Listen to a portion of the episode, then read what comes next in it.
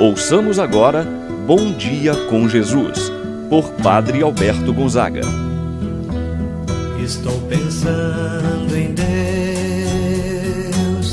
estou pensando no amor, estou pensando em Deus, estou pensando no amor. Bom dia, meu irmão, bom dia, minha irmã. Hoje, quinta-feira, dia 15 de outubro, dia que a igreja celebra Santa Teresa de Ávila. E, portanto, por causa desta santa doutora da igreja, hoje o dia do professor.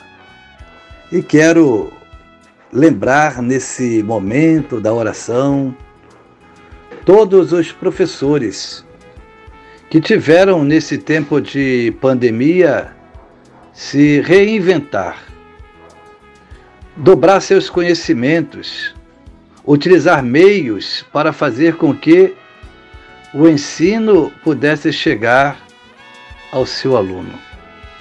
E quanto tiveram que aprender a trabalhar com equipamentos, programas, enfim tiveram que se desdobrar para fazer com que a mensagem, o conhecimento chegasse ao seu aluno.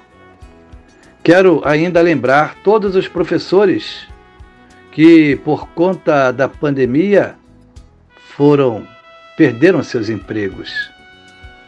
Também aqueles que vieram a falecer nesse tempo da pandemia por conta do Covid-19. Minhas orações, rezando na intenção de todos os professores. Em nome do Pai, do Filho e do Espírito Santo. Amém. A graça e a paz de Deus, nosso Pai, de nosso Senhor Jesus Cristo e a comunhão do Espírito Santo esteja convosco Bendito seja Deus que nos uniu no amor de Cristo. Rezemos agora a oração ao Divino Espírito Santo.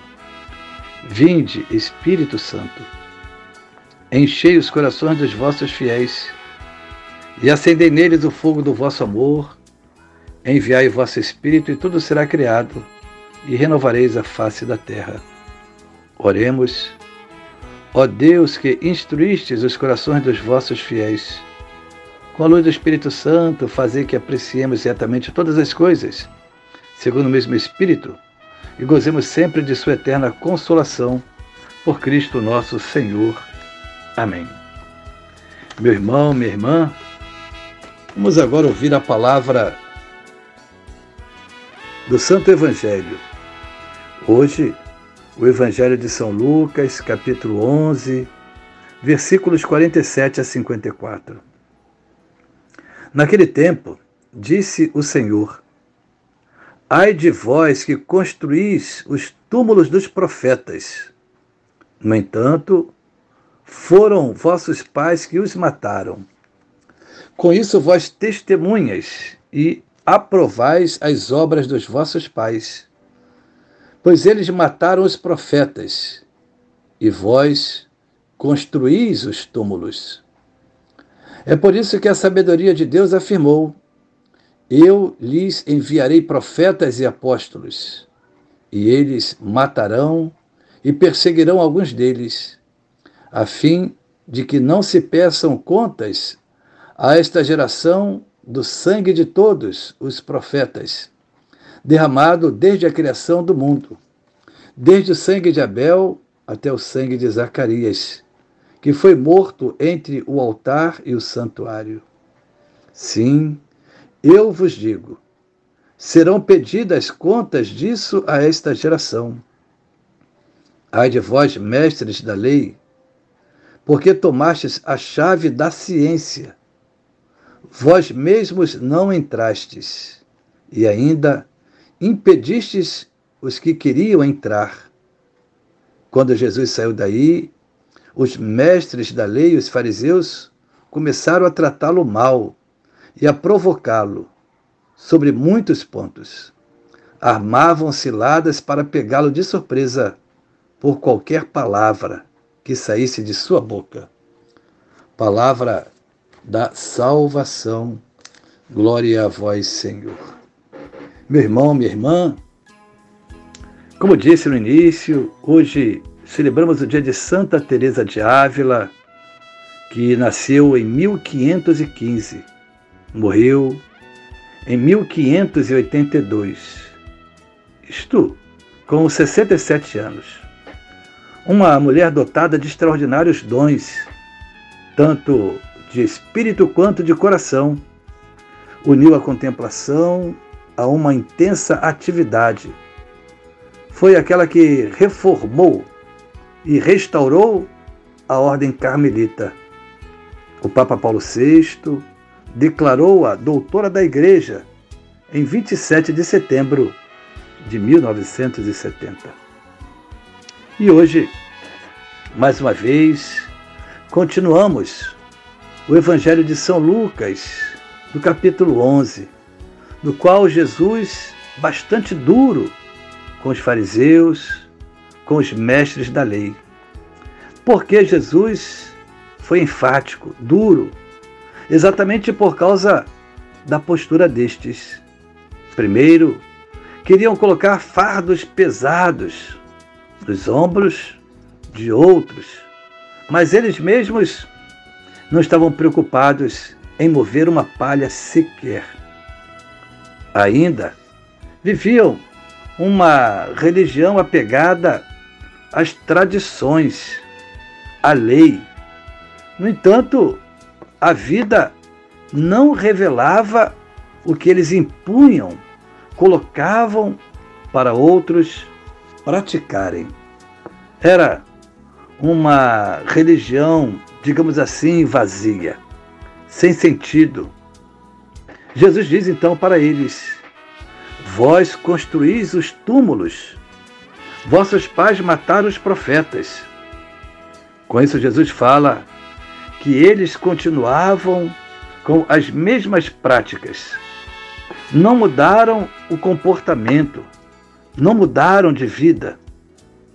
Estão presos às tradições e não se preocupavam com a prática da justiça, agindo mais por costume do que por fé, do que por convicção. Não tinham convicção nas palavras que pronunciavam. No estilo de vida, era apenas um costume. Nós devemos ter muito cuidado para não termos esse costume. Ao ir à missa, por exemplo, eu vou à missa porque é tradição, porque é costume da família. Eu faço essa oração porque é costume da família. Não. Nós devemos ter convicção no nosso coração. Saber que Jesus transformou a minha vida, transformou a sua vida, por isso deve se empenhar na oração, na prática fraterna da caridade, no amor, no respeito ao próximo.